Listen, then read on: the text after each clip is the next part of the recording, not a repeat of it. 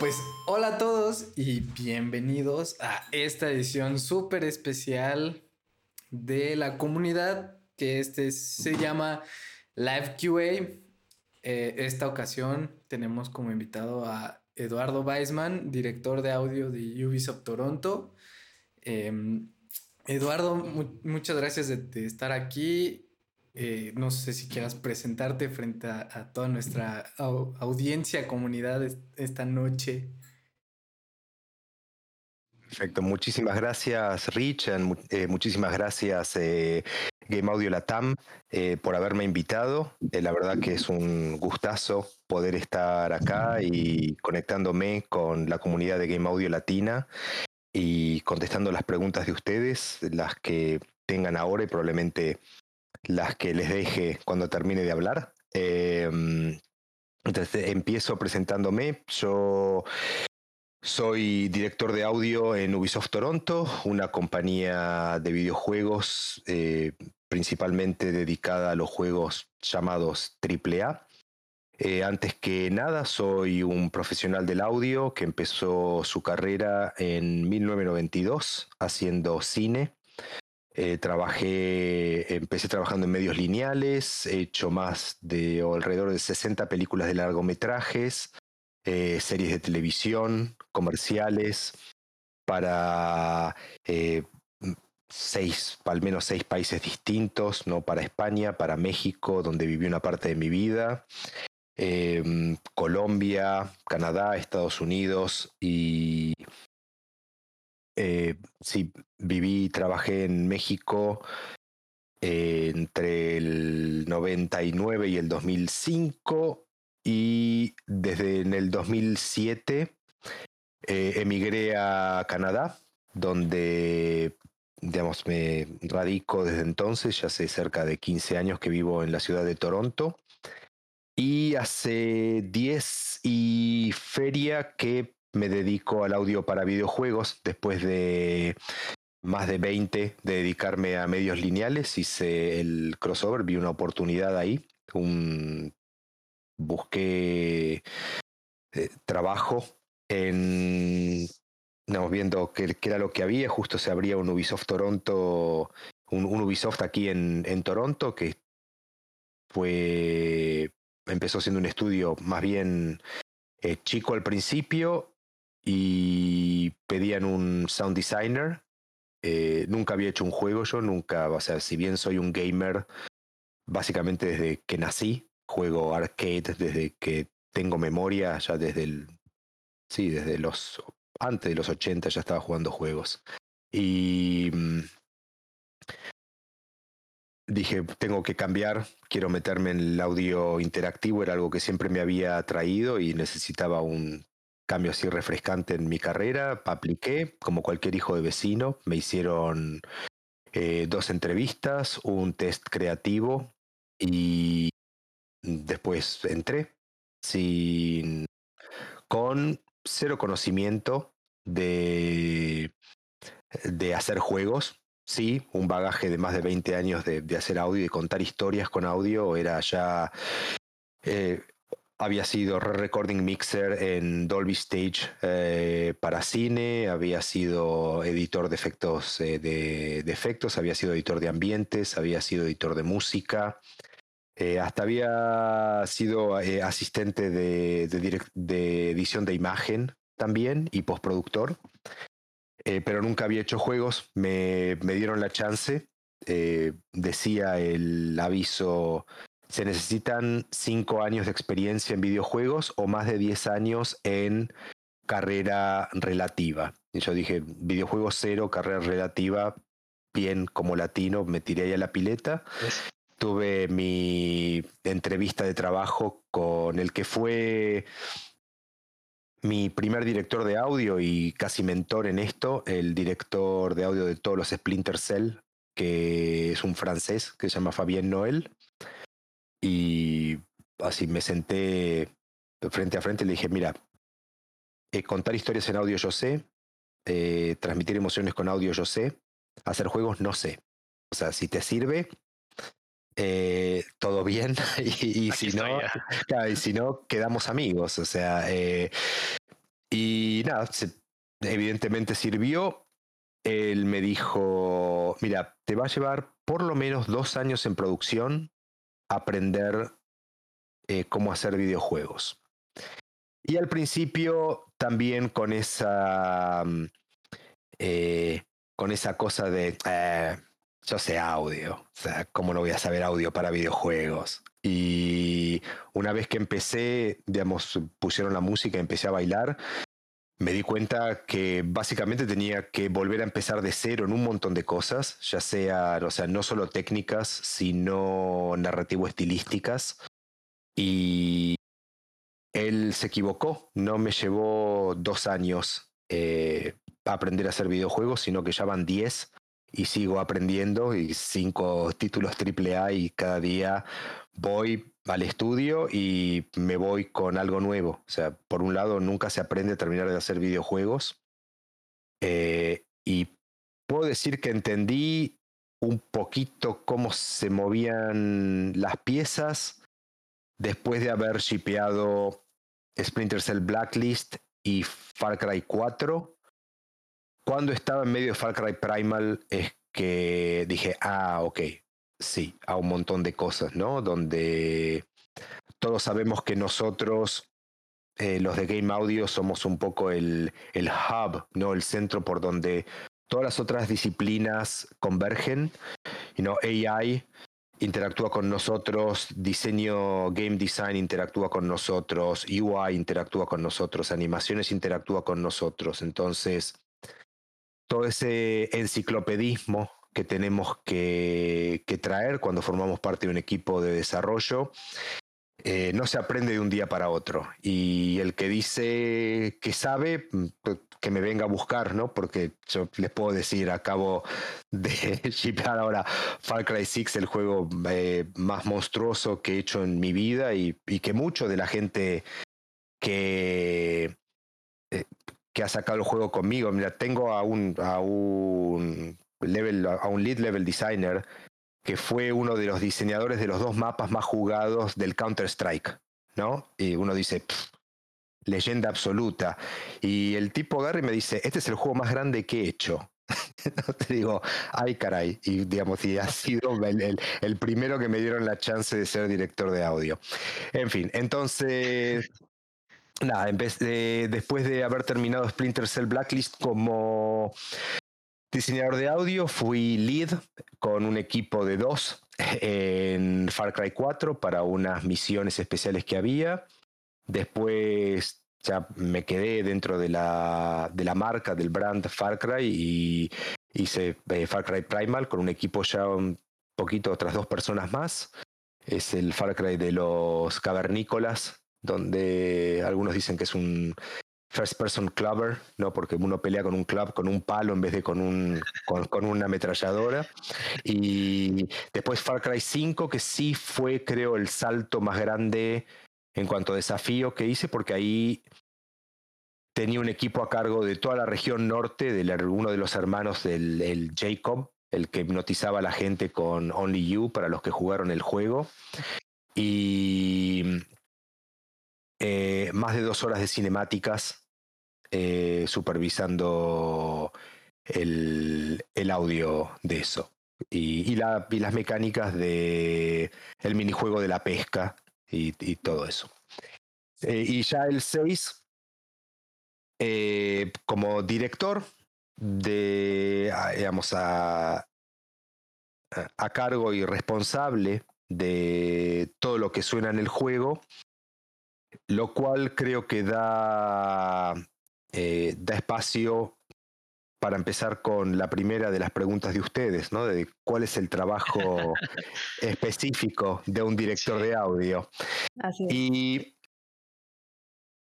el director de audio depende, los estudios puede variar, pero hay, por ejemplo, hay directores de audio de estudio que supervisan el audio de muchos proyectos a la vez que se están haciendo en ese, en ese estudio o en las filiales de ese estudio.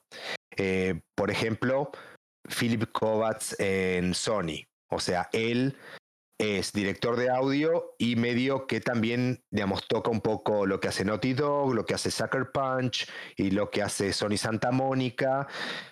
Pero cada uno de esos eh, proyectos aparte tiene su director de audio. Yo soy director de audio de proyecto, no hay una figura de director de audio global de, de en Ubisoft, ¿no? No hay un director de audio que todos le tenemos como que era rendir eh, cuentas o, validar nuestro trabajo.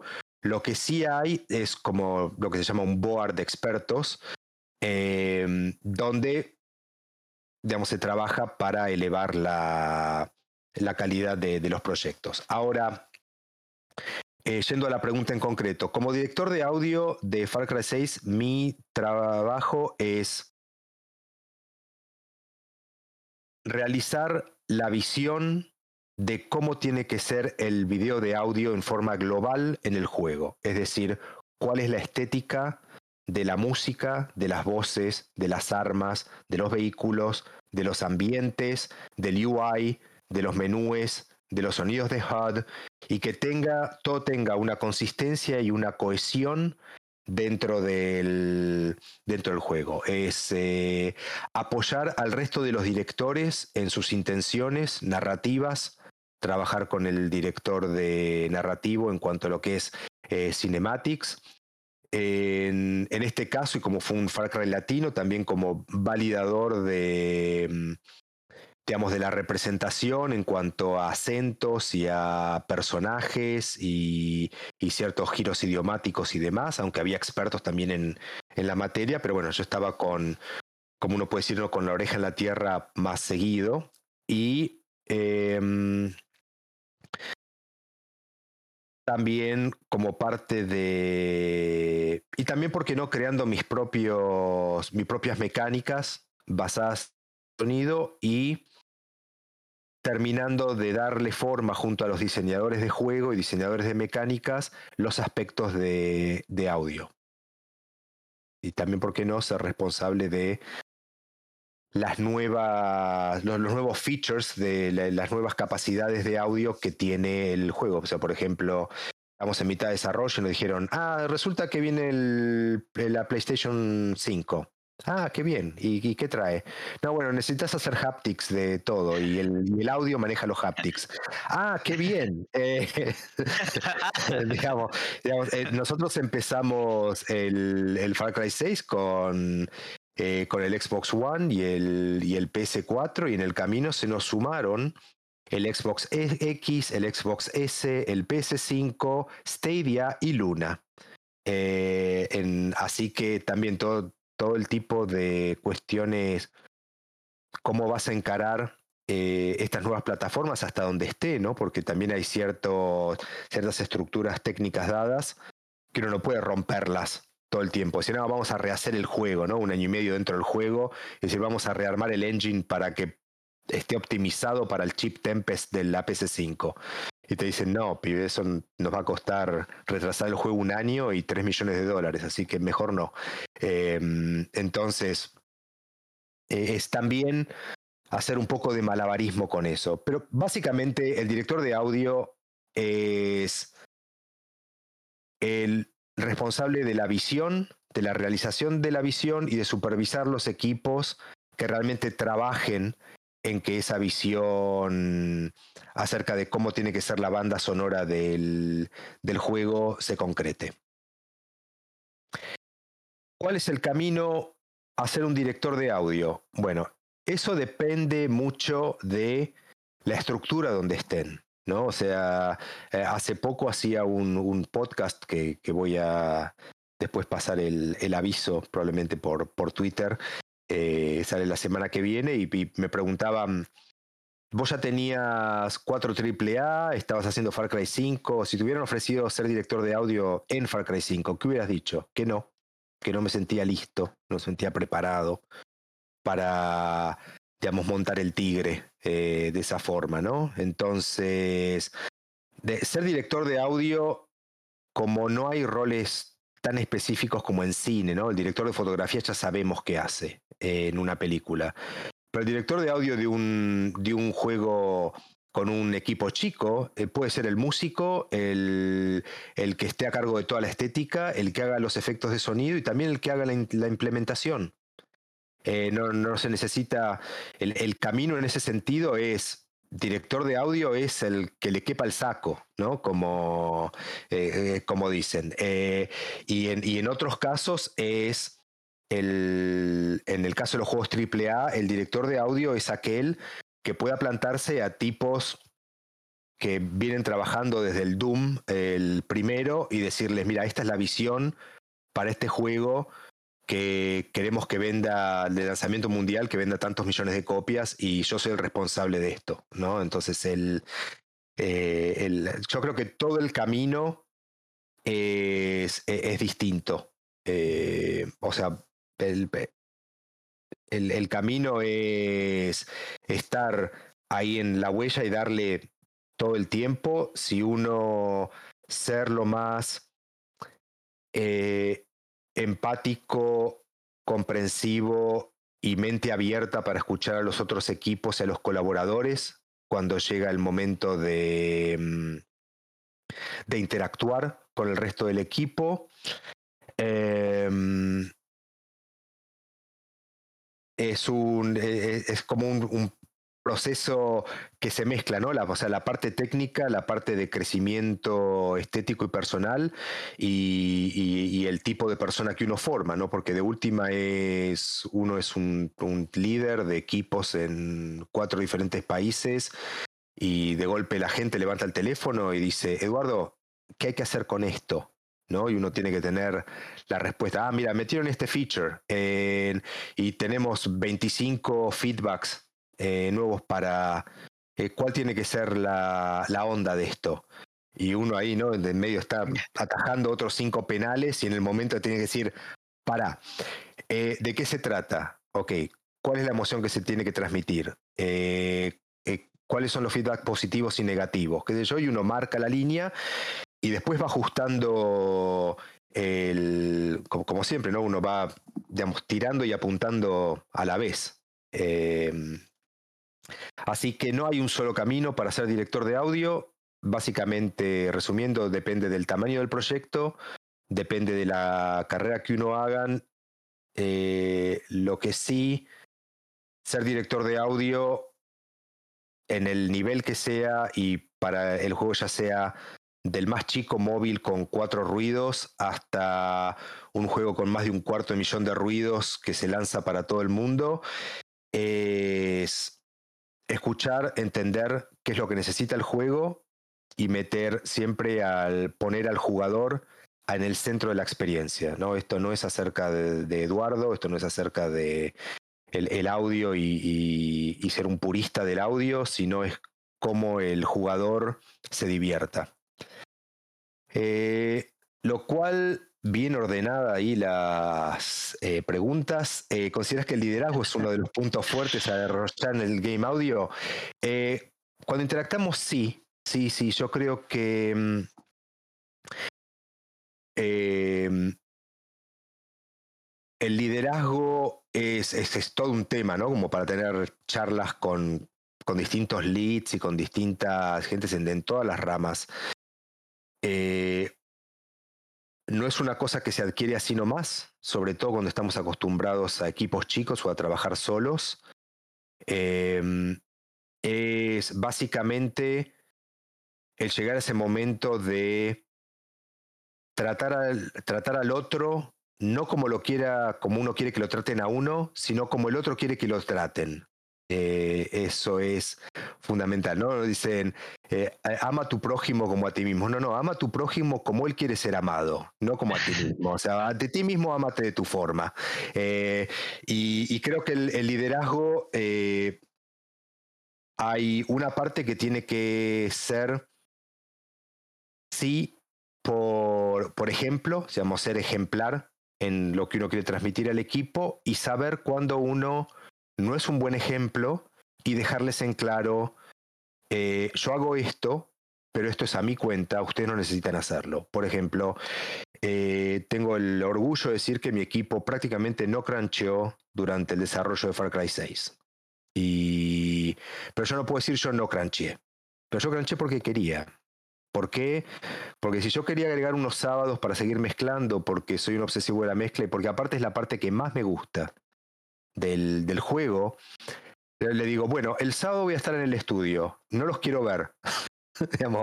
pero, digamos, si alguno me quiere traer unas donuts nomás para sentarse al lado mío, qué sé yo, bueno, después vino COVID y no se pudo hacer y, mezclé solo, pero, digamos, para mí esa, esa es la onda. Em, predicar con el ejemplo, eh, pero siendo consciente que, digamos, los... Eh, hay ejemplos que pueden ser nocivos. O sea, si, si yo trabajo 16 horas por día, ¿por qué? Porque tengo esa cultura, porque empecé temprano, porque me hicieron trabajar gratis un montón de años y, digamos, por ciento de otras cosas eh, eh, que pueden no ser bonitas, pero nada, o sea, es así. Lo que trato es que la, la gente más joven o las nuevas generaciones de desarrolladores no tengan que pasar por eso, o sea, no, no me usen de ejemplo. O sea, no la pasen mal porque yo la tuve que pasar mal. Eh, o sea, esa es la, diferencia, por lo menos del liderazgo que en, mi estudio en general eh, tratamos de, de, hacer dominante. ¿en, ¿En qué te fijas al revisar demo reels y cómo hacer un demo reel? Es un muy buen punto. Em, cuando a mí me dan un reel, lo me fijo en los sonidos que usó el, como el gusto del diseñador, el estilo del diseñador. Eh, si, las, si usó distintas perspectivas, si usó distintos... Hay, hay gente que no hizo juegos antes y me manda Resound, ¿no? O sea, agarra un trailer de Blizzard o de cualquier otra compañía que están increíbles y les hace un nuevo. Eh, un nuevo. Eh, reemplaza todo el audio. Entonces, digamos, ¿qué onda con, con eso? Me fijo cuál es el gusto al elegir los sonidos, al editarlos, si está contando algo más con esos sonidos o si directamente bajó la librería y la pegó. Si usa diferentes eh, perspectivas, si deja que la cámara hable, si pone al sonido como un personaje más dentro de lo que eso está. Dentro de lo que es los reels, no los hagan más de dos, tres minutos, porque realmente cuando yo puse un ejemplo real, un eh, aviso de necesitar un lead audio, me llegaron 250 reels. Eh, los vi todos y leí todas las aplicaciones, porque me parece que es lo mínimo, el mínimo respeto que hay que tener a los a, la gente que se toma el tiempo de mandarlo. Aunque algunos eran cualquiera. O sea, tengo uno que dice eh, nunca hice audio, soy gamer, trabajo en Pizza Hut, quiero ser lead audio. No, eh, Dije, no va, o sea, te amo, pero no. El, entonces, los primeros 30 segundos de esos dos minutos tienen que ser como los más impactantes en cuanto a, sus skills y después el resto es que muestren cuán diverso puede ser el espectro que ustedes cubran, ¿no? O sea, primero me dan, en el caso de que nunca hayan hecho juegos antes. Em, un buen resound y después algo de, diálogo donde se han trabajado diálogo, si quieren hacer así, algo que sea ambientes, algo que sea edición de música. Ahora veamos el otro ejemplo, gente que trabajó en juegos.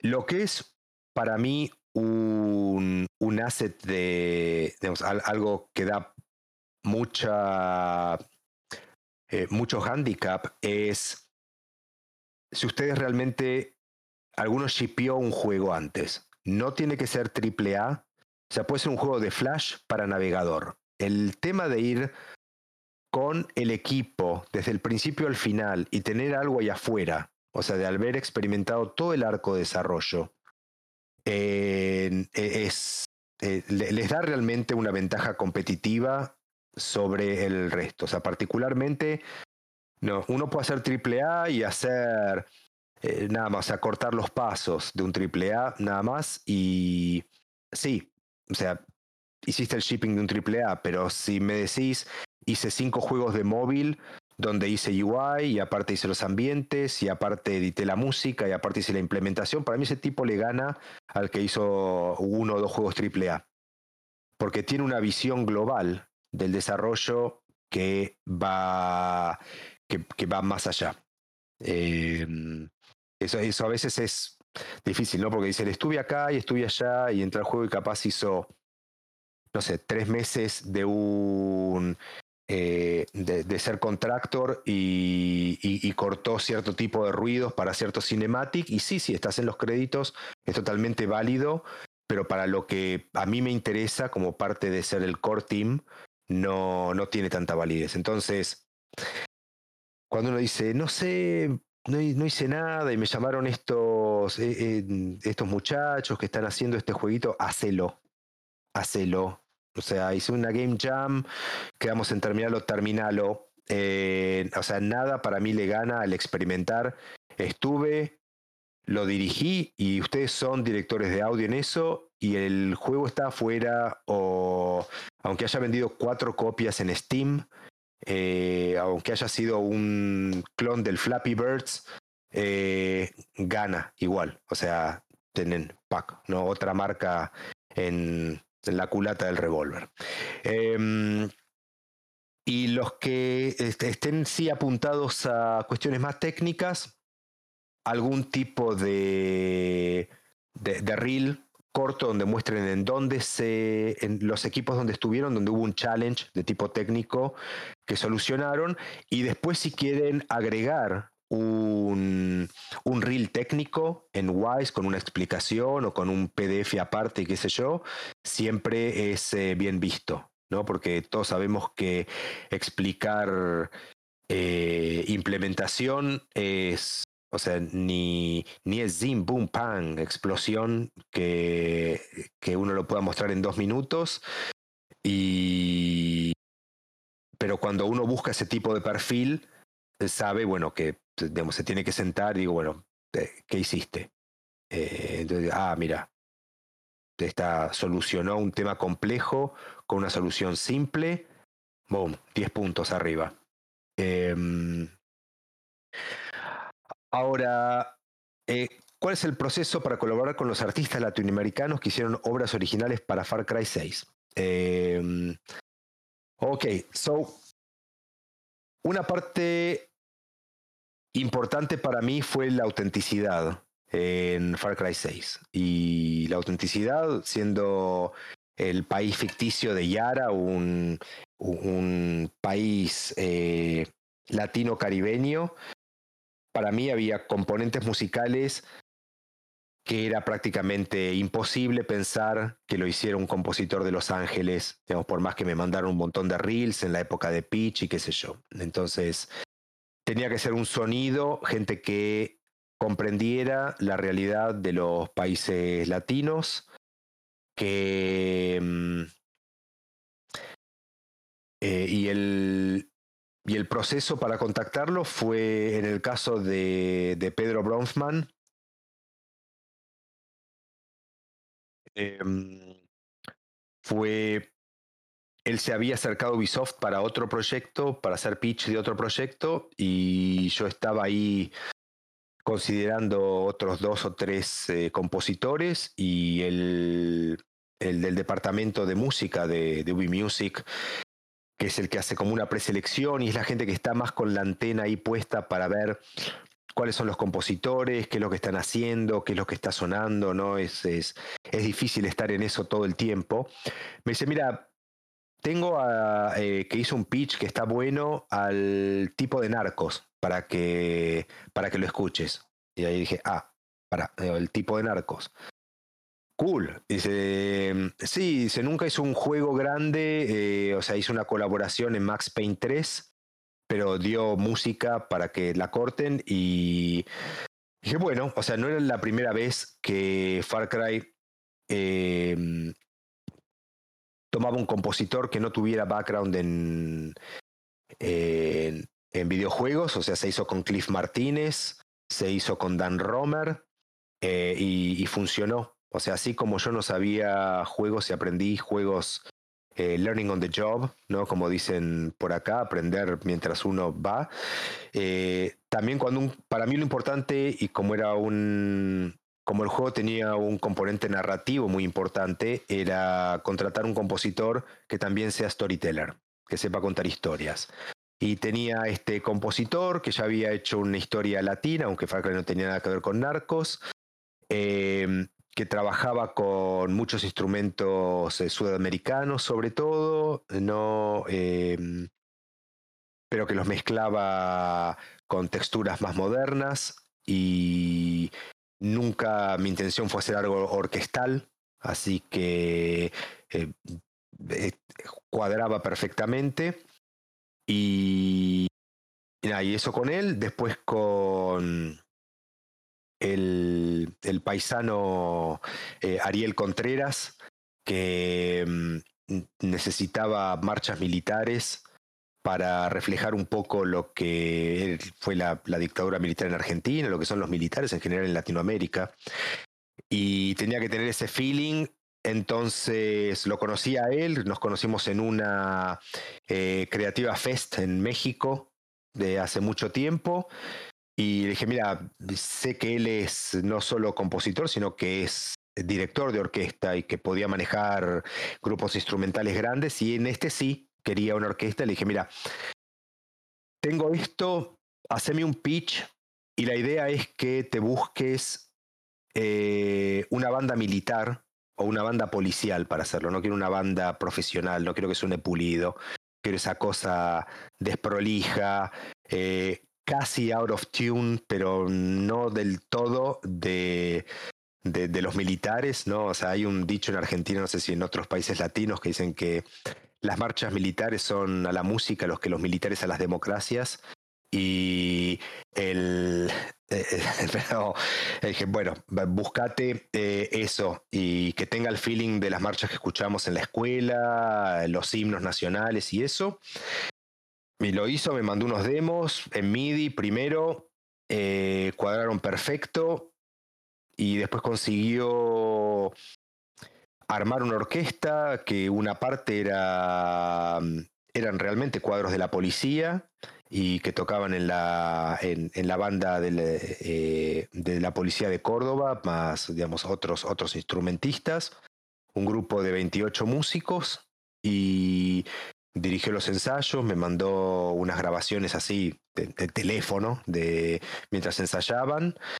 Eh, le dije, va, digamos, este es el, el, el, estilo gritty, digamos, que, que, me gusta. Eh, y después fue a un muy buen estudio que hay ahí arriba de un, de un monte en Córdoba y grabaron las seis marchas. Para el himno eh, escuché, me inspiré un poco en el himno argentino, en el peruano, en el mexicano, en la bayamesa de, de, Córdoba, ¿no? O sea, mexicanos el grito de guerra, cómo olvidarlo, de cuando vivía allá. Y que algo, algo ahí eh, tengo que llevar. Escribí la letra del himno de Yara eh, y le dije, ponele música a esto en el estilo, en el estilo nuestro. Y esa es la parte, creo que el elegir latinos que se sepa de qué se trata, ¿no? Eh, digamos, donde el mar y el cielo se encuentran, nace heroica la isla de Yara, ¿no? no una cosa de, esas eh, cuestiones patrióticas de los himnos nacionales nuestros, que por lo general los hicieron entre 1820 y 1850, ¿no? Cuando nos habíamos independizado de los españoles en todos lados. Y todos tenían ese mismo tipo de rompimos las cadenas, el honor, el orgullo, eh, la eh, viste, al machete, al grito de guerra, o juremos con gloria morir, ¿no? O sea, hay toda una conexión nuestra en, esas cuestiones. Y bueno, la traje, después él compuso la música y conseguí un tenor de ópera ecuatoriano y mm, ahí representando. Lo, y, tuvimos una sesión de grabación acá Y, me encantó y tenemos entonces la versión, depende en distintos puntos del juego, la versión cantada y la, y la no cantada. Eh, y para el personaje de Máximas Matanzas, el tener a, a Gabilonia, que es una rapera venezolana increíble, que me pareció que representaba eh, como en la vida real el personaje, ¿no? una mujer afrolatina que la han bajado de la tarima eh, la Guardia Bolivariana, que tiene que aguantarse la censura de Maduro a veces y que tiene que irse a Colombia a, grabar porque en Venezuela se hace difícil. Eh, o sea que también iba a entender de cómo iba la cosa. Em, y el Jazzmaster que tenemos Hilario Durán, que es un capo eh, cubano, ¿no? Es el que Chucho Valdés le dijo, seguí vos con la Orquesta Moderna de Cuba cuando se fue. Es un pianista maestrísimo. Tocó con grosos como, no sé, como eh, Dizzy Gillespie, ¿no? O sea, en los eh, festivales de, jazz de, Francia y demás. y él llamó un ensamble de músicos de acá, eh, digamos que son cubanos, pero viven acá, eh, exiliados de, de, Santiago de Cuba, de Holguín, de La Habana, y un combo de maestros, de esa gente que, que, se formó tocando allá y en, y en la Escuela de Música Popular Cubana, que son, la verdad, un... no, no, no podría haber pedido más. Y, mm, y, esos son, digamos, artistas que colaboraron directamente y para el resto del soundtrack por supuesto, traté de meter un poquito, digamos, de, cada pueblo un paisano, ¿no? Así que metí gente de Argentina, de Chile, de Perú, de, Puerto Rico, de Colombia, de Venezuela, de, mm, de, Dominicana, de Cuba, por supuesto, de, donde podía, para tener un, poco un, arco de representación, traté de que la banda musical sea lo más Em, diversa posible en cuanto a presencia de artistas masculinos, femeninos y eh, identificados como afrolatinos también, eh, para que no, sea, para que para que represente también lo que son las, las voces latinas en, en el juego. Así que ustedes pueden tener eh, como a Ana Tijoux de que es una rapera con mucho contenido político de, Chile, que ahora está tocando o, va a grabar algo con, con Morelo de los Rage Against the Machine. Y, em, y, tenemos también, no sé, a Maluma eh, o a Pitbull. O sea que hay de, como ahí de, cada pueblo un paisano. digo, no le, todos me dicen, dicen, pero Eduardo, vas a meter reggaetón, ¿no? Me decían los puristas. Digo, es Latinoamérica, o sea, decime un solo lugar que vayas que no haga, que no haya reggaetón. O sea, hasta, hasta la gente más pacata, ¿no? Se hace la quinceañera, se hace el, el casamiento y entra el perreo y salen todos a la pista. O sea, ¿para qué negar? Eh, sí, digamos, eh, eh, a todos nos gusta Bartok, ¿no? Pero, come on. Em, entonces, nada, me parece que quedó un lindo ensamble y a la gente le gusta y meter a, Dani que cante algunas canciones también fue una gran pegada para eh, que el jugador se, se, haga un contacto más cercano con el personaje. Eh, estoy contento con el soundtrack. Mm, no fue fácil curarlo, no fue fácil conseguir ciertos artistas. Eh, y hay algunos que obviamente quedaron fuera, del, eh, fuera de la foto por más que nada cuestiones personales de cada artista, ¿no? Porque hay que, esto lo digo siempre, respetar si uno llama a un artista y el artista dice, no, no quiero que se me vincule con un videojuego o no quiero que se me vincule con la violencia. Em, y no, perfecto, hermano. O sea, artistas copados, pero que capaz viven en una casa en la playa y la música la hacen, digamos, súper tranquilos, costeños, colombianos divinos. Y yo muero por tener tu música. No, compa, no, eso no, no es para mí. Perfecto, listo, gracias. Eh, y, a, seguir. ¿Dónde y cómo grabaron esa música? Bueno, la, la música de Ariel la grabó en 100% en Argentina, la música de Pedro Bronfman la grabó 100% en Los Ángeles, la música de Gabilonia hizo demos en Colombia, después mandó los demos para acá, produjimos con un beatmaker peruano que vive en Montreal, que se llama Rila Beats, un productor musical y rapper también. Y después pudo venir Gaby acá un día y grabamos una versión en vivo de un tema nada más para la misión, eh, que es un poquito distinto y, para el cinemático, un poquito distinto de lo que suena en la radio. Em, y Hilario Durán grabó todo acá en, en Toronto con todos músicos cubanos, pero que están residentes acá. Eh, ¿Qué hizo que ellos destacaran? Básicamente lo que hago con todos los músicos y con todos los colaboradores de cualquier índole que trabajan conmigo. ¿Cómo hizo que ellos destacaran para este trabajo? Es la pregunta, perdón. Eh, les doy como director mi visión y dejo que ellos como artistas traigan lo que ellos pueden traer. O sea, si. Sobre todo en juegos tan grandes, si me pongo a hacer micromanaging de la gente, morí. O sea, morí antes de, salir siquiera de la puerta de salida. No se puede, man. O sea, yo tengo más de 75 mil líneas de diálogo, más de 90 actores, más de 90 armas distintas, más de 40 y pico de vehículos. Eh, yo no, no puedo estar diciendo, no, aprobame cómo queda la caja de cambios. No, man, o sea, hacemos, hace los vehículos como vos te parezca que tienen que ser.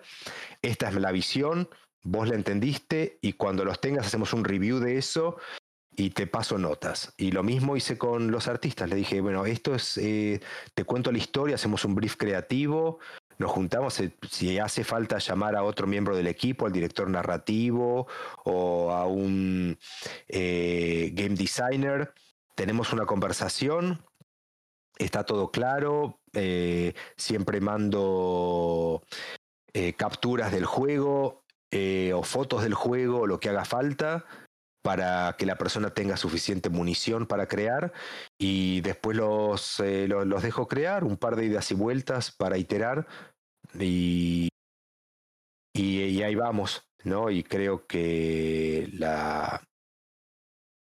una, creo que de las enseñanzas más grandes que tuve de este juego es que mi, mi éxito solo es el reflejo del éxito de mi equipo. O sea, si, si, mi equipo es exitoso, yo voy a ser exitoso, nada más por reflejarlos a ellos, ¿no? Si eh, yo estoy ahí, adelante, soy el director, sí traigo la idea, sí soy el responsable, soy el que le cortan la cabeza, eh, si algo no sale bien, pero, digamos, si mi equipo brilla, yo voy a brillar.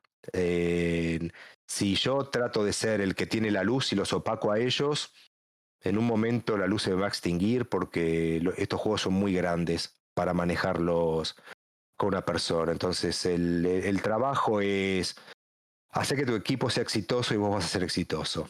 creo que es una de las, de las enseñanzas más grandes que me dejó este juego. Em, ¿Cuál es mi mayor logro artístico? En el trabajo para Far Cry 6? ¿Algún sistema de audio nuevo? ¿Algún referente a la accesibilidad? ¿La dirección de audio en algún asset o escena?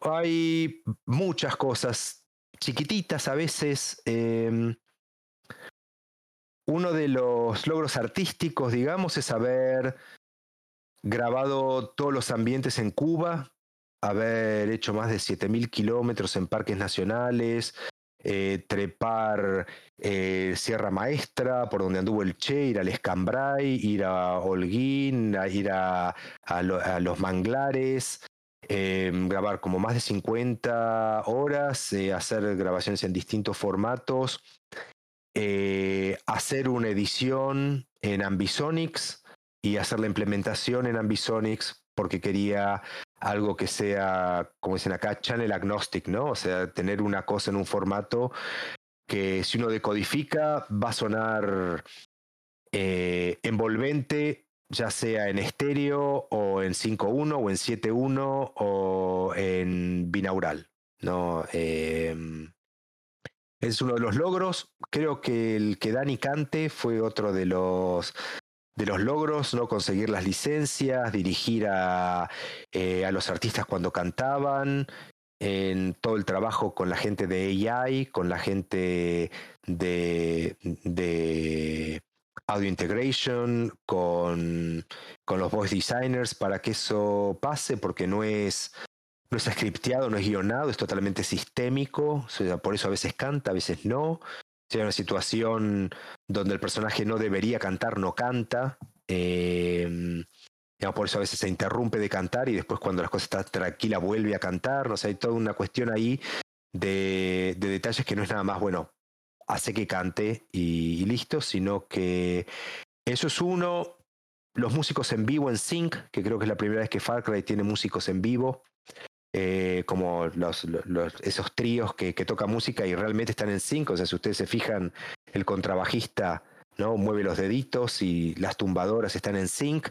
Em, que también fue un trabajo grande donde el audio es el que mueve la animación, no es que la animación, digamos, el audio sigue la animación, sino que tengo loops muy cortos de animación y markers e implementación en audio hacen que distintos patterns chiquititos de animación de mockup de cada instrumentista se van alternando. Entonces hay todo un trabajo de, partir la música en, patterns rítmicos, en, digamos, en trabajar dentro de esos constraints y, que creo dentro de esas limitaciones y eso mm, son de los logros, algunos de, los logros. Y creo que el logro más grande es haberlo terminado y estar vivo. Eh, y mm, eh, en cuanto a la accesibilidad, eh, sí, creo que el poner faders para que con distintos grupos, familias de, sonidos, eh, eso es, fundamental. Todos los Far anteriores era master level, que para eso yo tengo mi amplificador, no necesito un master, ¿no? Yo entiendo que para los que juegan en PC, a veces no, no, quieren ir a al parlantito de abajo y prefieren mover todo desde el menú del juego, alright, y, pero todos los Cry anteriores tenían Master Level, música on and off. Dije, no, este, digamos, si la gente quiere jugar, digamos, sin score o, si los streamers quieren suprimir la radio para que no le hagan strikes en Twitch, tienen la chance.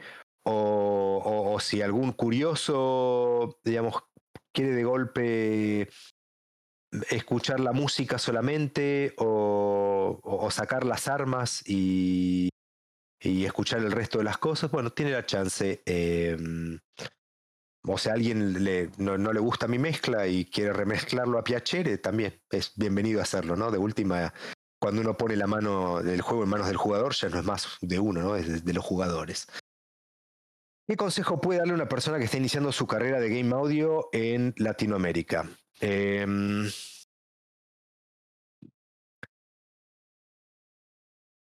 Creo que el consejo más importante, o por lo menos el que me sirvió a mí, es no desesperen. No piensen que, digamos, que no se puede, que todo se cae a cachos. Em, si las cosas no marchan, eh, te lo digo desde lo personal, yo emigré grande a los 37 años, yo empecé en juegos a los 41 entonces, cuando viene alguien de 27 a 28 dice, Eduardo, dice, vos sos director y yo un par de juegos, pero veo que ya tengo, estoy pegando contra todas las paredes. Man, a los 27 yo estaba haciendo no sé qué para pagar el alquiler. Dice, vos ya estás haciendo juego. Man, ya a los 41 empecé con este baile. Entonces, em, no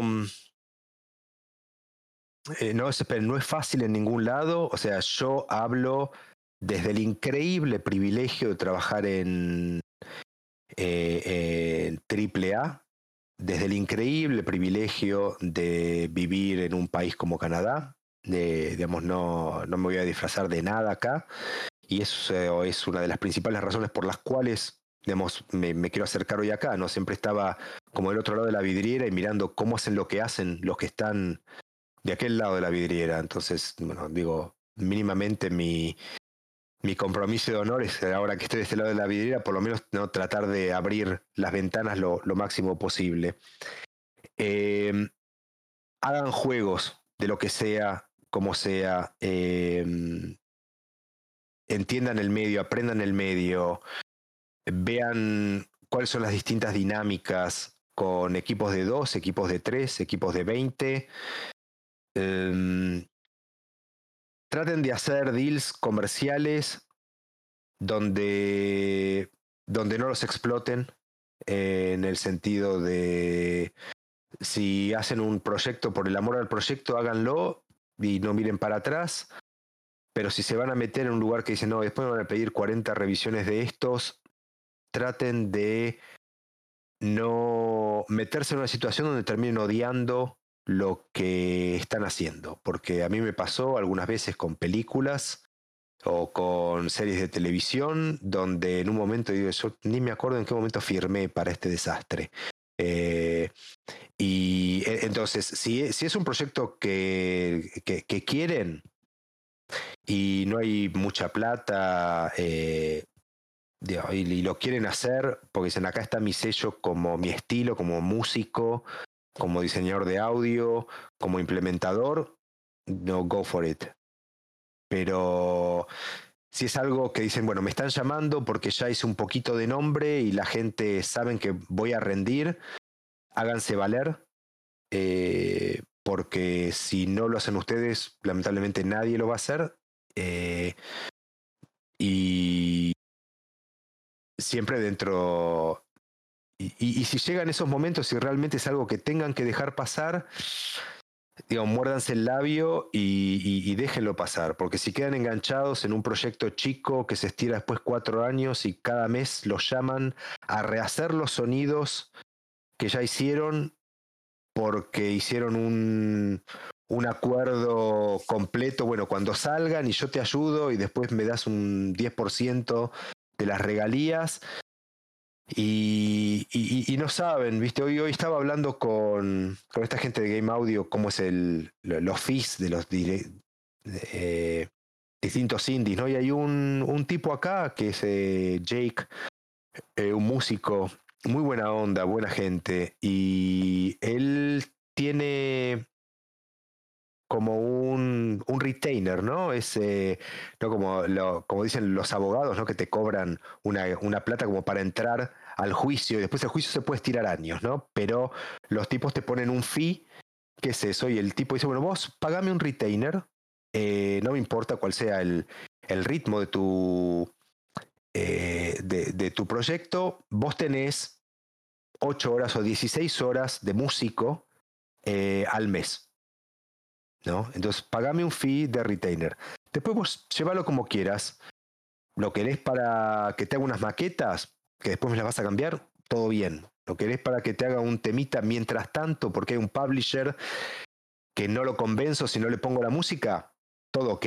O sea, vos me tenés esta cantidad de horas por mes eh, y me das una lana fija y, y trabajo en tu proyecto. Eh, y está bien, es accesible, conveniente para el equipo y, conveniente para él, porque aparte se organiza y, y, y le rinde. Y el equipo siempre sabe que tiene un músico y tampoco el músico en un momento se va eh, a cansar y les va a decir, no, man, ya venís con ese juego que no sale nunca hace tres años y, y ya estoy en otra, viste, me casé, tuve dos hijos, eh, ni hago más música, ¿no? Y quedan enganchados forever. Entonces, sí, eso, esos son, eh, son los consejos. Vamos con las preguntas extra.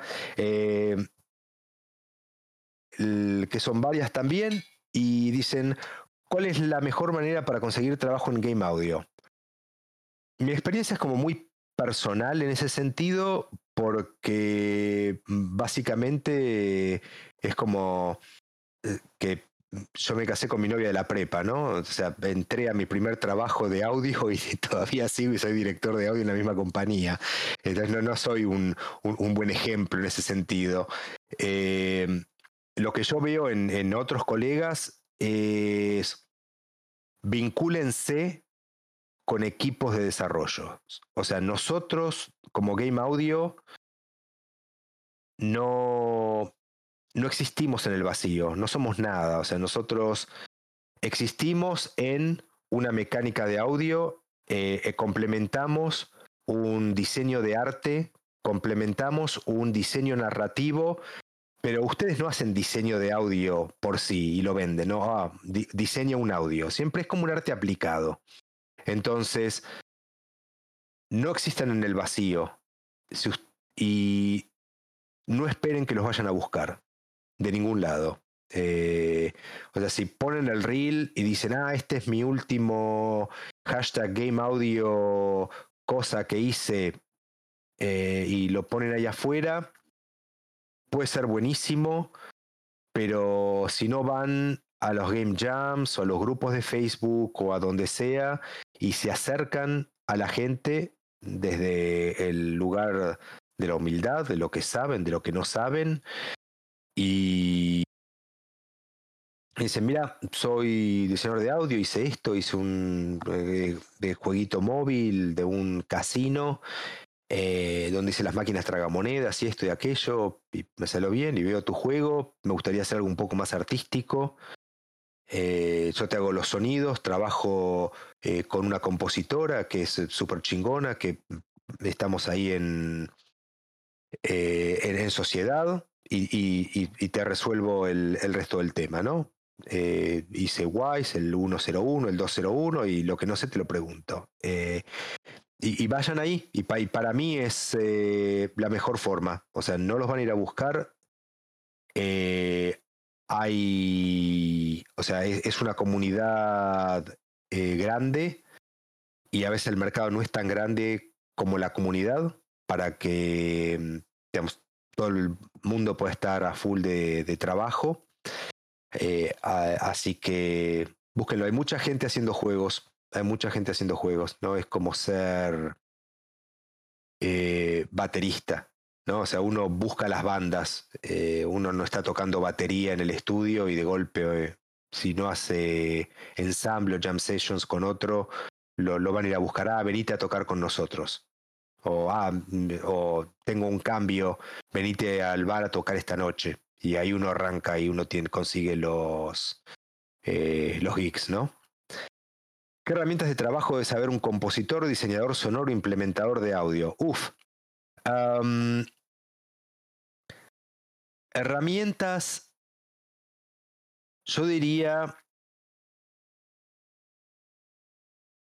cualquier audio workstation y las herramientas eh, básicas para mezclar. Sepan ecualizar, sepan comprimir.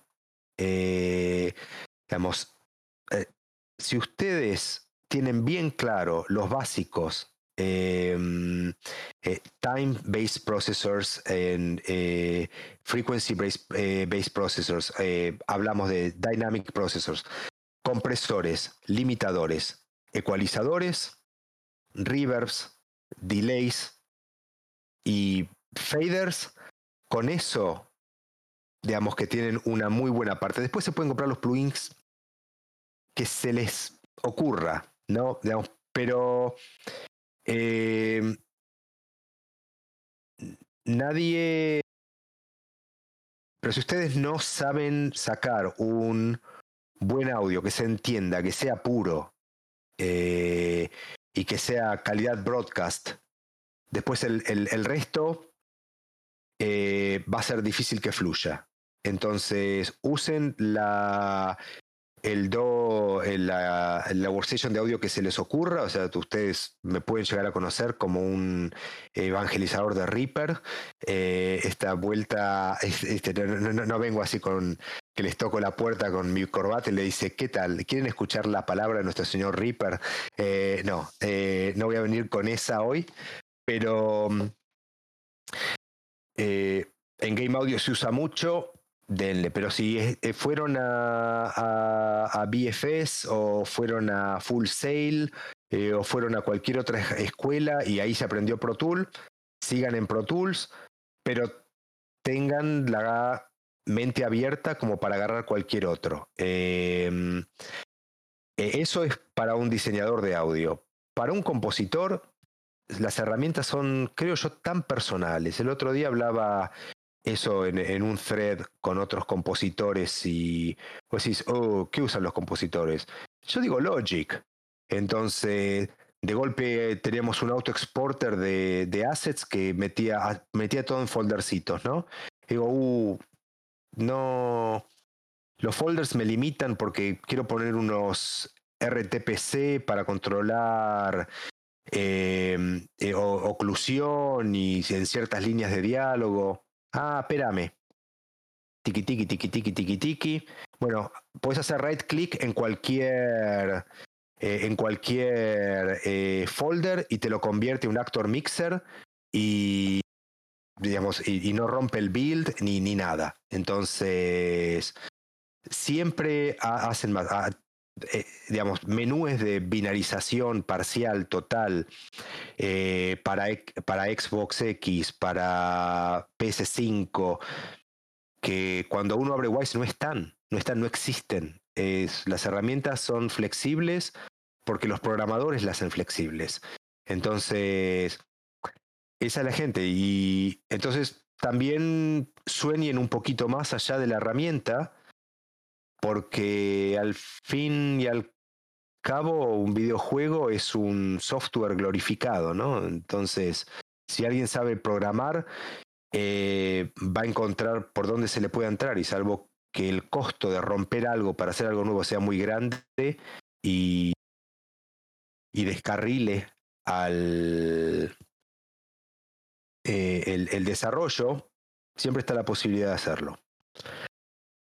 ¿Cuál es el mejor asset o característica que comparten las personas que forman parte del equipo de audio para Far Cry 6? El mejor asset o característica es ser buena gente.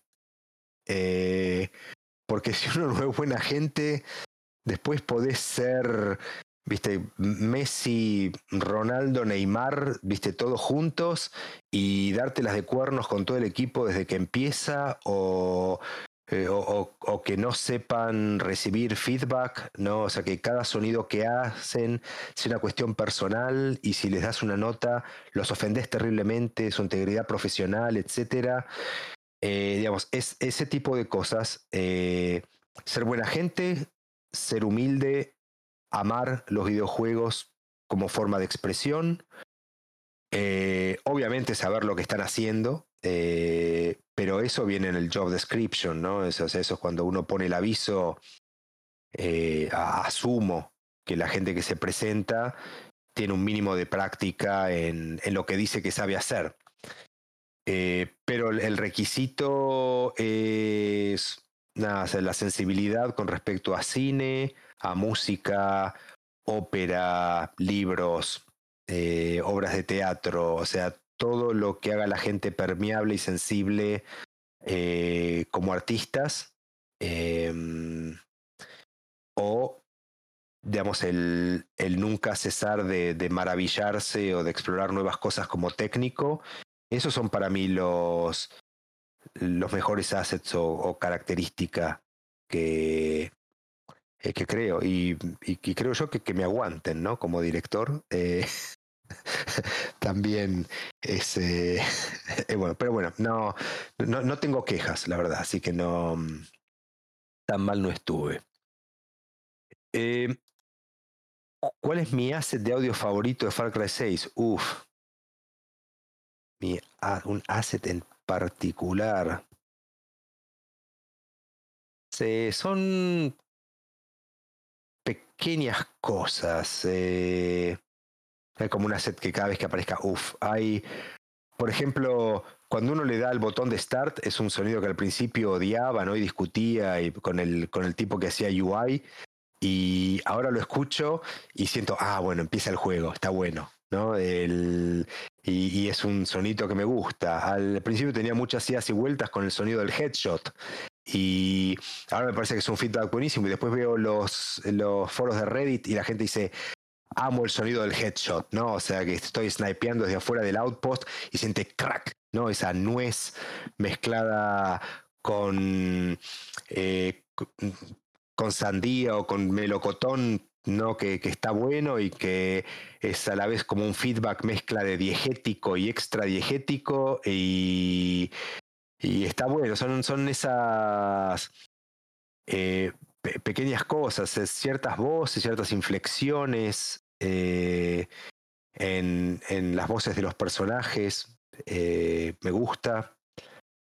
Um, sí, sí, como que no, no, no, tengo un favorito. Hay ciertas armas que me gustan más que otras. Eh, entonces, no, cuando aparezca y digo, ah, bueno, justo tengo ese arma y la uso, digo, ah, está buena esta. ¿No? La, Submachine Gun, la Scorpio, no sé, es una que me viene ahora a la cabeza. Eh,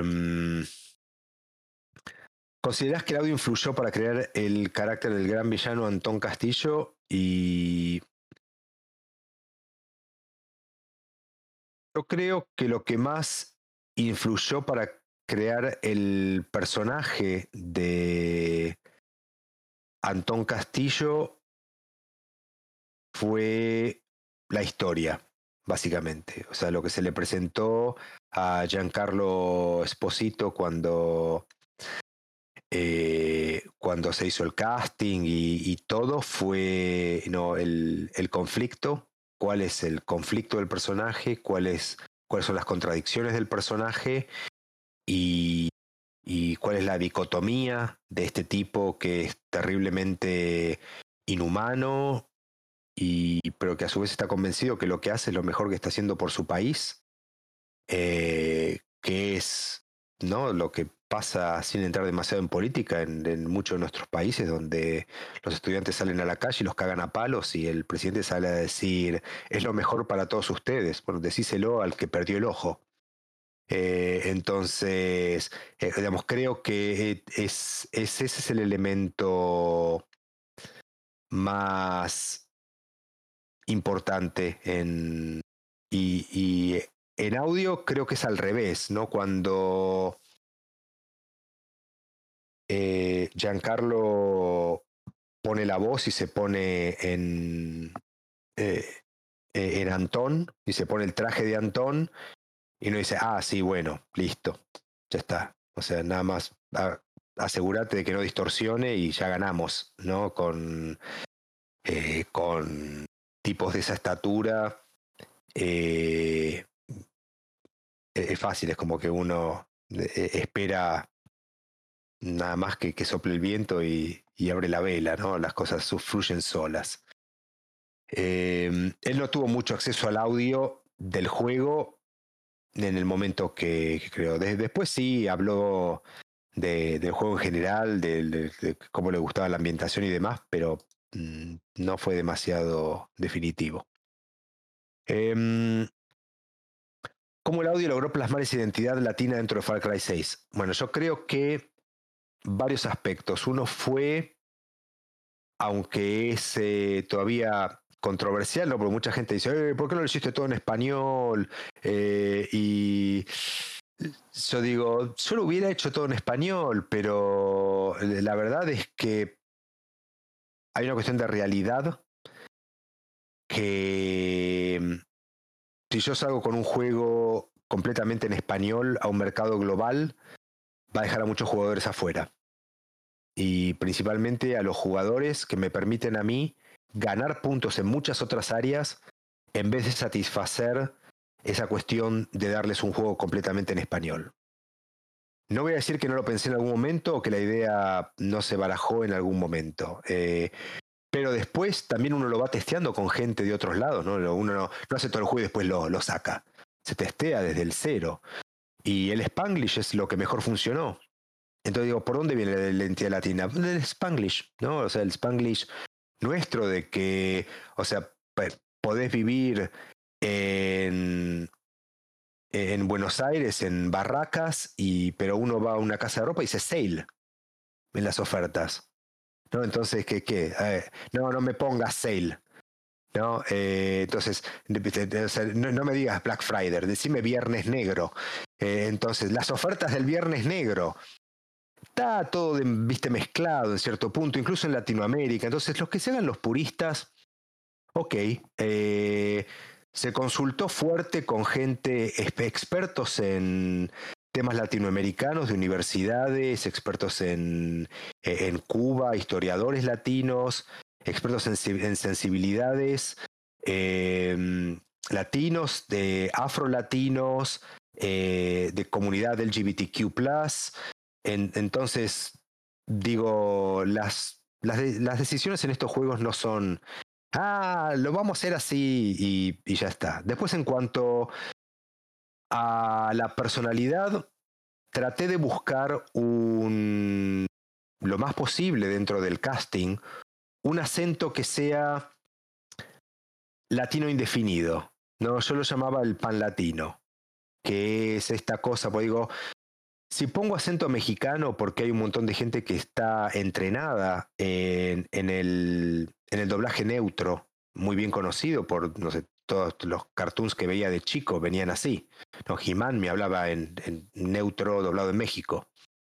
Y iba a estar muy pegado a, no sé, al Cost Recon anterior de los narcos y no me gustaba, o a series de narcos y no, no quería que nada latino esté pegado al tema narco, digamos. Por eso me alejé de los acentos mexicanos y colombianos, digamos, no porque no los tenga muy cerca de mi corazón, sino para evitar asociaciones que, que la historia no va por ahí. Entonces, medio dije algo busquemos un acento que sea un poco cubano, un poco dominicano, un poco costarricense, un poco panameño, un poco costeño, eh, de, Colombia, un poco venezolano y juguemos por esa zona.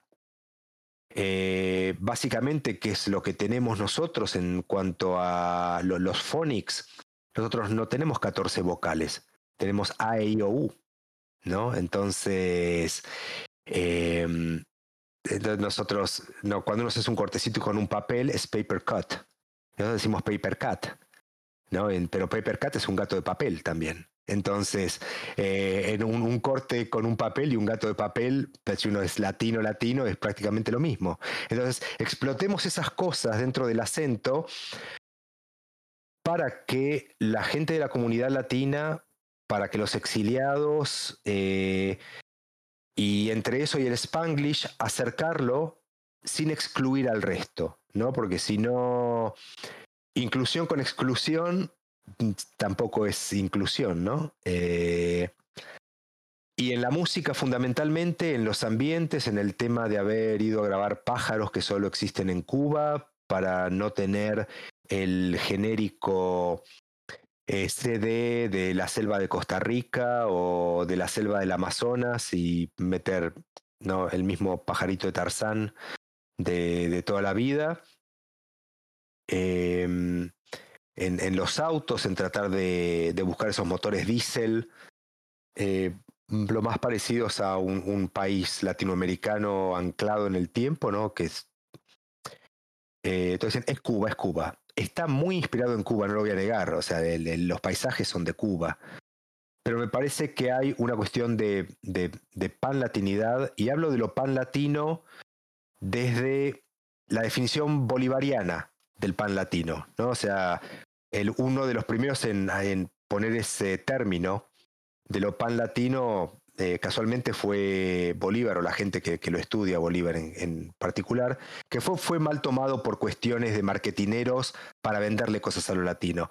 Pero más que nada, para hacerla corta. Bolívar decía que lo pan latino es la unificación de los latinos porque comparten un montón de problemas comunes.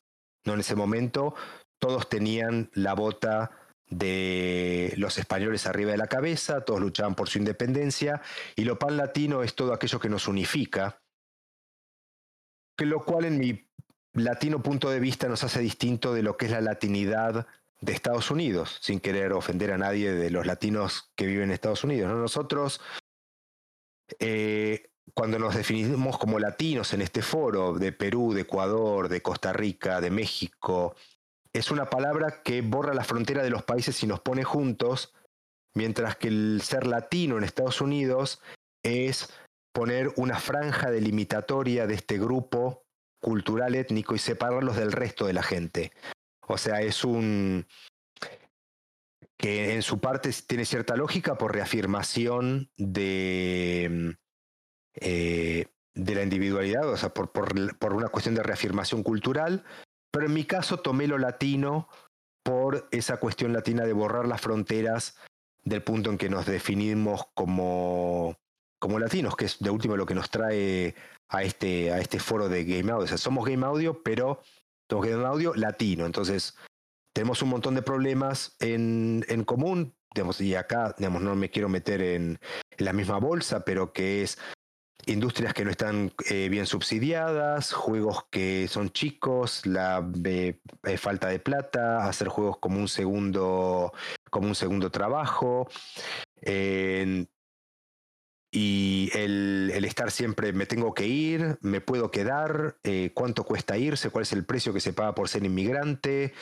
esos son los lo pan latino ¿no? de, de Bolívar, los problemas que tenemos en común. Y creo que eso es un poco la inspiración que tuve yo para definir lo, lo, latino de, de, Far Cry, ¿no? Entonces, a, veces veo críticas, ¿no? A lo, a lo latino desde, desde un lugar, digamos, de, de privilegio blanco latino.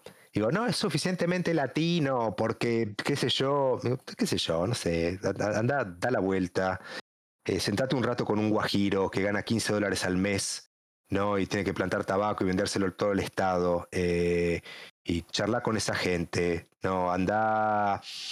Eh, si, eh, si, vives, si vivís en, en, en, México, digamos, salí de la Condesa o Polanco y habla con otra gente, ¿no? Andate al agrícola oriental, habla con la banda, digamos, conectate. Entonces, ahí podemos llegar a, eh, a definir otros aspectos de lo, de, lo latino, ¿no? Es esta cuesta que, yo, digamos, acepto y, podemos debatir esto, que, que, es como todo para un foro aparte, ¿no? O sea, la, la latinidad y la representación de la latinidad dentro de, eh, de Far Cry. Pero, pero creo que como representante latino de, eh, con cargo de director dentro del juego, es, es lo, que quise dar. O sea, obviamente, no, no soy monedita de oro para que me quieran todos, ¿no? Como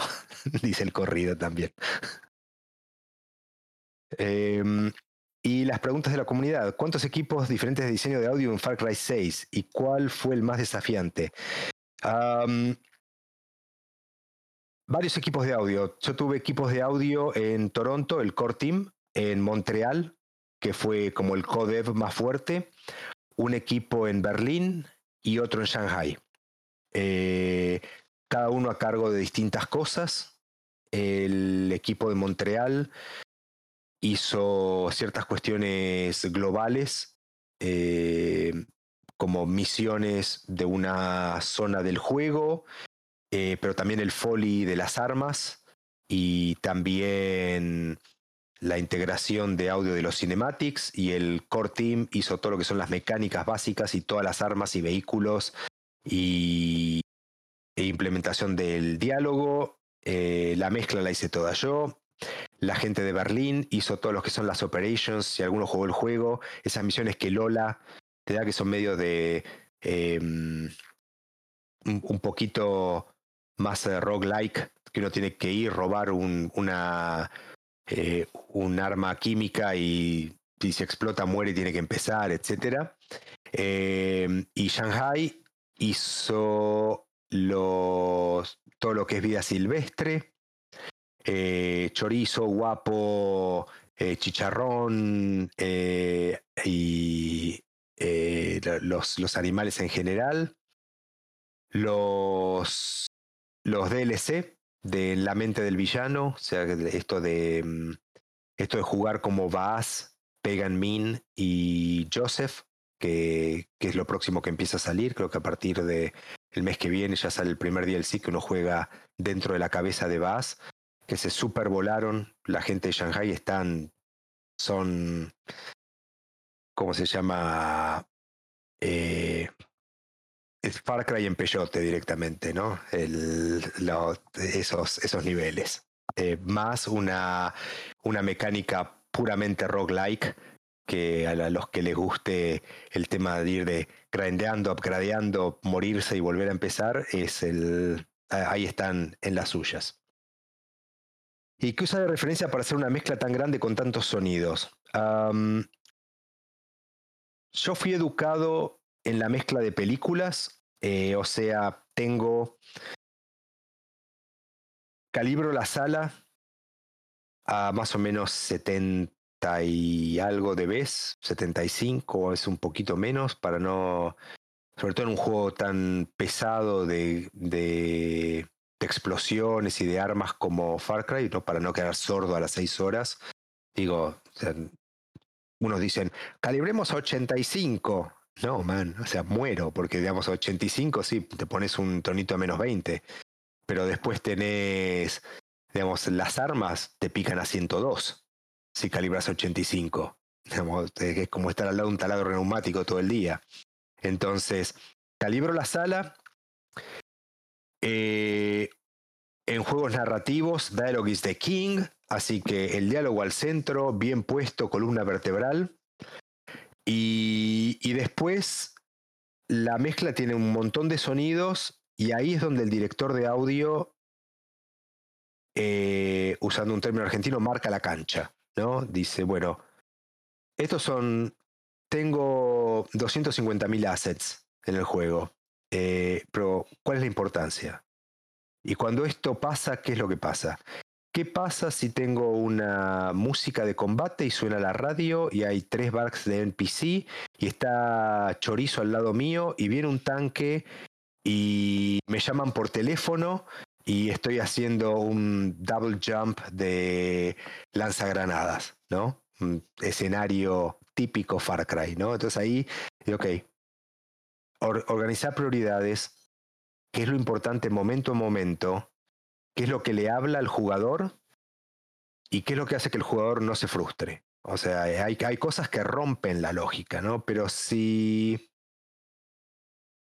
estoy en lo que sea y hay una línea que dice, le dice al jugador, corre hacia la puerta y no escucha eso, y por culpa de eso lo matan, el jugador se frustra una vez, dos veces, tres veces, deja el controller y ahí todos perdimos la batalla mal, por goleada.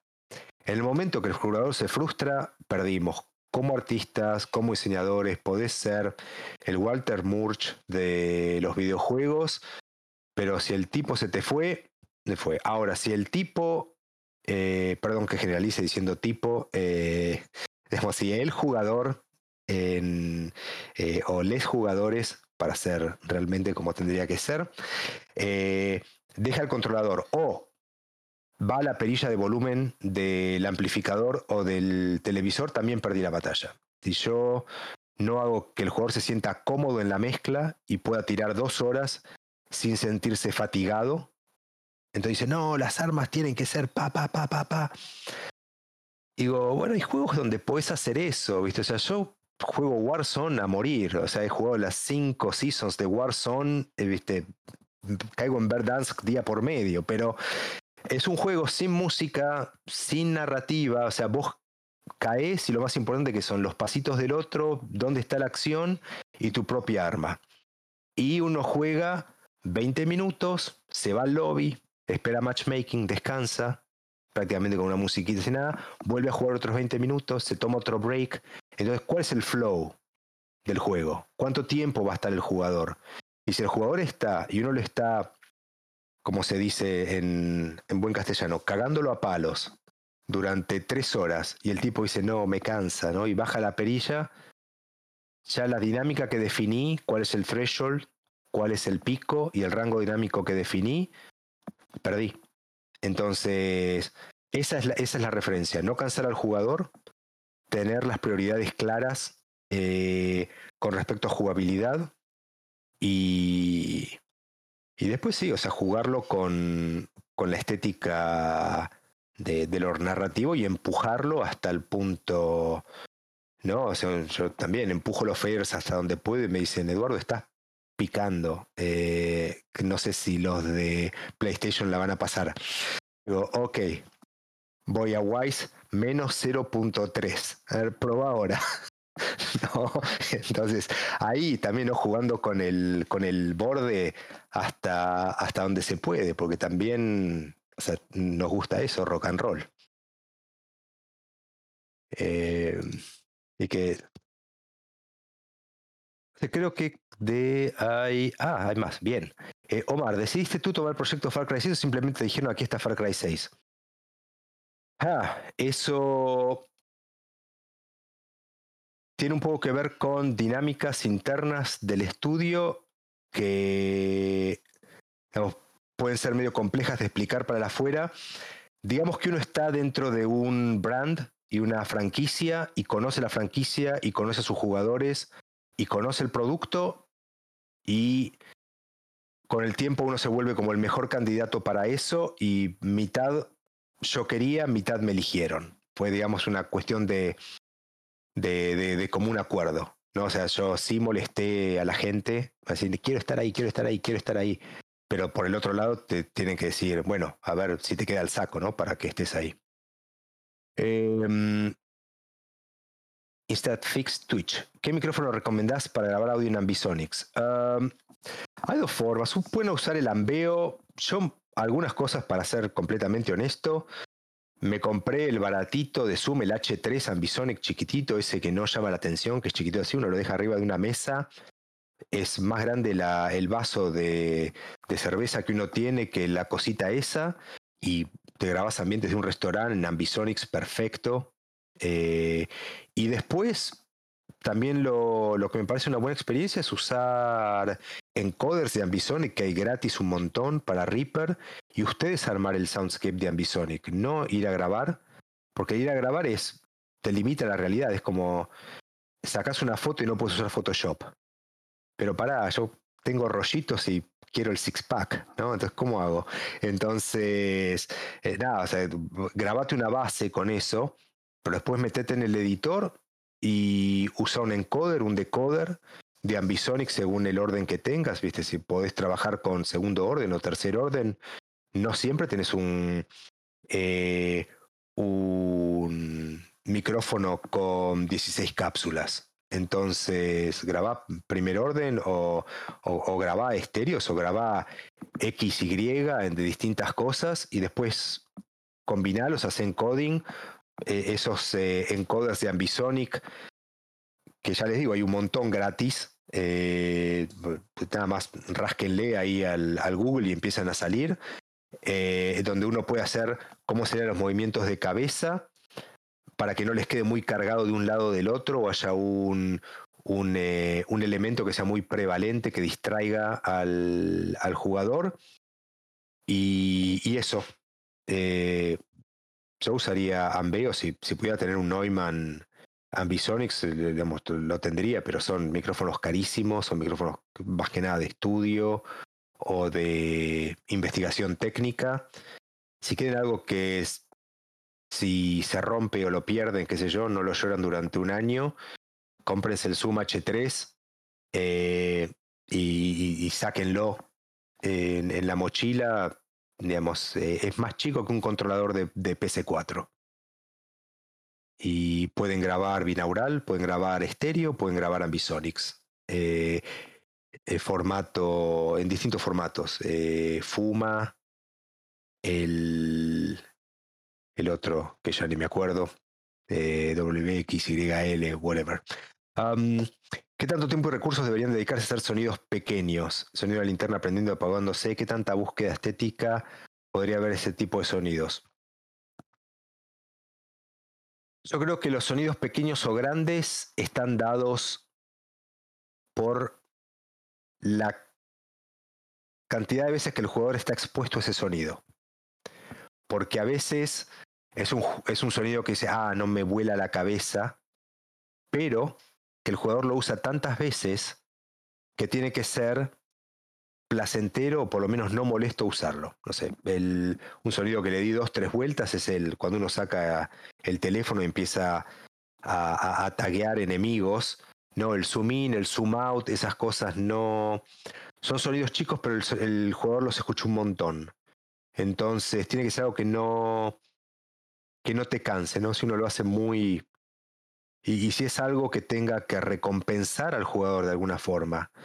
Digamos que el, eh, no sé, como el headshot que decía antes, ¿no? Del tiro en la cabeza. O si están en un juego de terror, ¿no? Donde la pila de las baterías de la linterna se le está terminando y en un momento agarran y, le cambian las pilas a, las baterías a la linterna y, eso, uff, como que, te recarga, hagan, hagan un sonido digamos, que tenga textura, que sea bonito y, y que recompense al, al jugador. Los, eh, eh, las cosas que hacen looting, ¿no? O sea, todos los que sean los, los power up.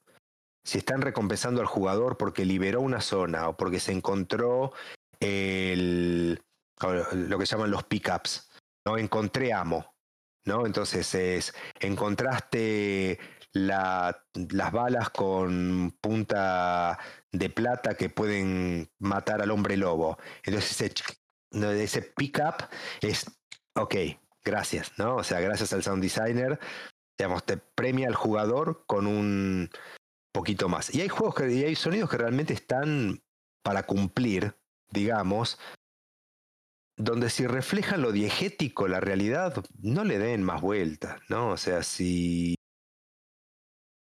tienen que abrir de golpe un, eh, un armario, un placard, eh, ¿no? Y clac, clic, listo.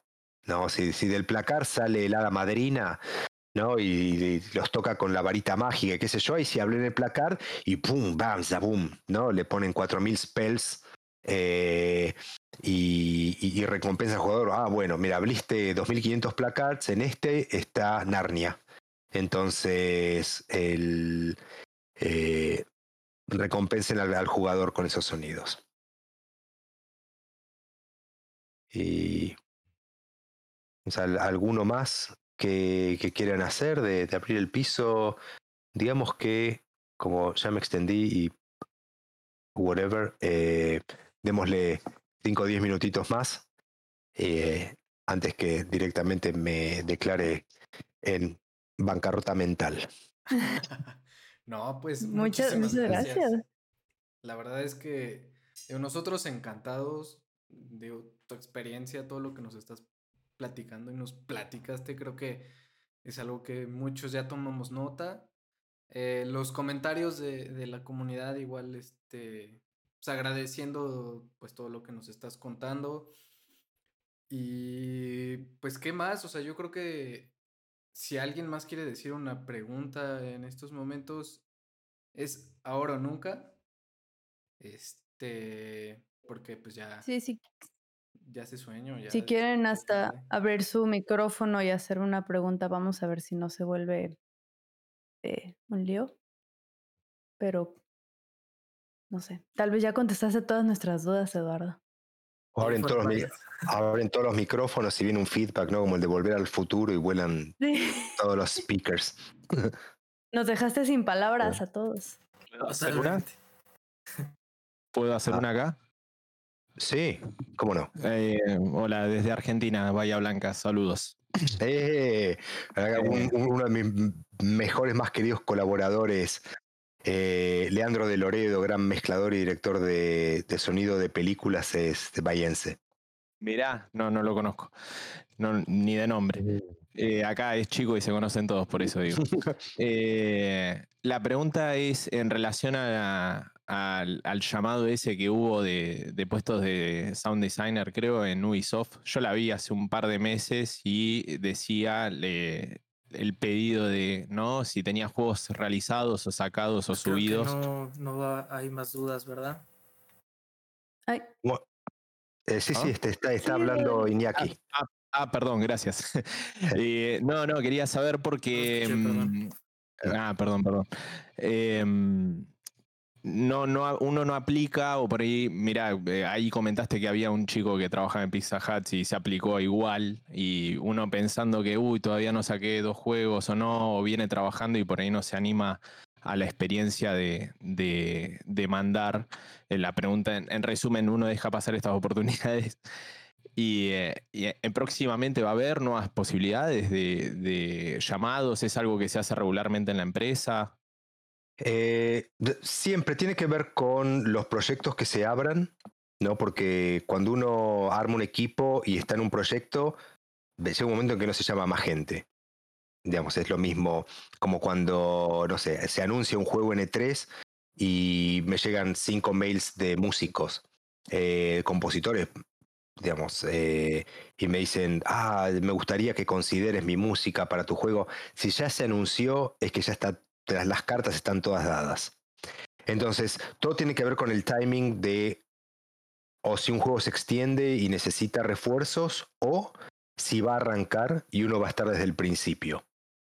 O si se contrata antes porque yo sé, no sé, que empieza un juego nuevo y de acá a seis meses voy a necesitar un voice designer, ponele, ¿no? Entonces, bueno, vayan buscándolo.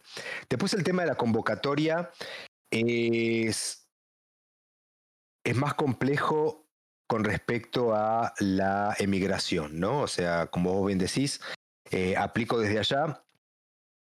El, no haber tenido, digamos, juegos shipeados eh, no debería ser una, eh, una limitante, digamos, no lo fue para mí, pero a la vez es un, es un puesto de lo que se, denomina entry level. Y es muy difícil convencer a una compañía que haga una full relocation de la gente, digamos, que te dé un container, te permite traerte a vos, a tu pareja, a tus animales, te ponga un departamento y todo, digamos, para un, un puesto que no conlleva la responsabilidad de eso. O esa es la parte más difícil. Eh, o sea, si yo entré en un entry level, era porque ya estaba acá. O sea, porque me tomaba el subte, el, el, metro, el subway y, llegaba. Digamos, en, ese sentido, em, cuando son eh, puestos entry level, se prioriza a la gente que ya está en la misma ciudad, ¿no? O sea, la comunidad de game designers y de sound designers de acá, digamos, la, la comunidad indie de acá, que es súper eh, amplia, etcétera. Eh, o la gente que trabaja en películas. Ustedes han visto, eh, digamos, alguien que trabaja de vez en cuando conmigo, pero como, como contratista es un Nathan Robitaille, es un sound designer que es de acá de Toronto y pero que trabaja todo el tiempo con Guillermo del Toro, ¿no? Es el que hizo todo eh, Shape of the Water y The Strain y hizo ruidos para Pacific Rim y, capaz produjo para tres, cuatro ruidos. Eh, y los puede hacer desde acá. Y también hay una serie de cosas que tiene que ver con los subsidios que le dan a las compañías cuando están locales, que cuando contratan afuera no lo pueden dar, que también es una cuestión, salvo contratos chicos para cuestiones puntuales, que también es una política para evitar eh, los sweatshops, ¿no? Para evitar que agarremos y, llamemos a, a, un lugar de programadores hindúes en Mumbai y que hagan todos los juegos. Eh, entonces, se pide que la gente esté en Ontario. Entonces, como hay que traerla a Ontario, por lo general es lo que se llama un nivel Nivel 3, digamos, es el. Hay cinco niveles en Ubisoft. Eh, nivel 3 es como el, el donde te, digamos, te pagan el pasaje y la estadía. Eh, si no, es, es más difícil. Ya que estoy agrego y me, saco la duda, porque también creo que para Ubisoft habían pedido un, un puesto bastante alto para hacerse cargo de un sector del Assassin's Creed, ¿puede ser? Em, la verdad que no, no, no sé cuál es la convocatoria de los otros. siempre, siempre hay. O sea, yo te, te, puedo, te puedo decir ahora y eh, en eh, hay convocatorias en Berlín, en Düsseldorf, en Estocolmo, en Malmo, eh, en Montreal. Em, que yo sepa, en Toronto no hay posiciones abiertas por el momento, pero en un montón de otros países hay. A veces sí, para...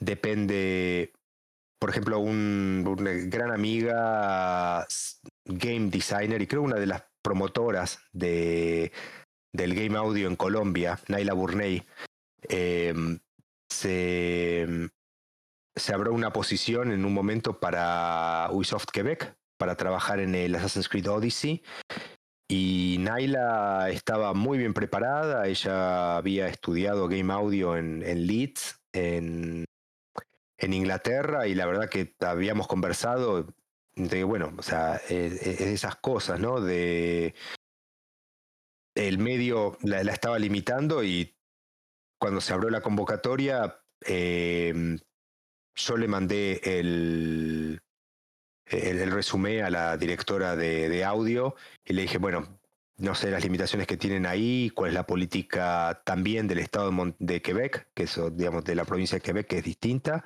Digo, fíjate esta chica, eh, entrevistala, lo que te salga. Y. ¿Cómo se llama? Y quedó. Y estuvo y shipió el Assassin's Creed y ahora se mudó a Montreal, se cambió de empresa, ahora está en BioWare. Eh, o no, o en Eidos, en una de las dos, y, y siguió, es, es como, como muy puntual. Eh, mientras tanto, yo lo que siempre digo, eh, seguí, seguí trabajando en el craft de, de, lo tuyo, sobre todo para... si, si en algún momento querés probar suerte afuera y todo, y hablo de probar suerte porque, nada, o sea, cuando yo la inmigración ahora no es lo mismo que la inmigración 15 años atrás cuando yo me moví y, todas las fichas también se, También al mismo tiempo hay mucho más trabajo remoto que no existía. Hay mucha más gente trabajando, no sé, desde Argentina, de cualquier lugar para Estados Unidos que antes no existía. Eh, entonces también es eso. O sea, te diría, hoy día hay más chances de trabajar para afuera que cuando mi sueño era trabajar para afuera. Pues eh, no sé cómo veas que vamos de tiempo, Eduardo, ya te, te usamos más del tiempo que te habíamos prometido. Vamos, vamos cerrando. Sí. Vamos cerrando, sí, vamos cerrando. Pues muchísimas gracias. no, no, gracias eh, a, ustedes. Eh, muy lindas las preguntas, todo, muy lindo el, poder contactar y verlos. Y poder hablar de lo que hago en español. Eh, nada, si tienen más preguntas, eh, mi, como digo siempre, mi, mi, Twitter, Ed Weisman, tiene los mensajes abiertos siempre, o sea, no necesitan ni siquiera seguirme para mandarme mensajes o qué sé yo. No estoy en Facebook. Em, no en y el LinkedIn no le doy mucha prácticamente no lo sigo, así que por ahí mucho no es tampoco. Más, más que nada uso Twitter si me quieren hacer preguntas, etcétera. Y, digamos, sepan disculparse a veces ando tapado y no contesto enseguida. Pero eh, todo bien en lo que les puede echar una mano. Perfecto, Ed. Pues Muchísimas gracias. Yo creo que con esto cerramos y cuídense mucho todos. Ed, cuídate mucho. Y pues ya nos estaremos viendo en otra ocasión. Perfecto, muchísimas gracias. Muchísimas gracias. Gracias por todo y a todos por conectarse a sus preguntas. Nos vemos a la próxima. Gracias. Bye. Chao.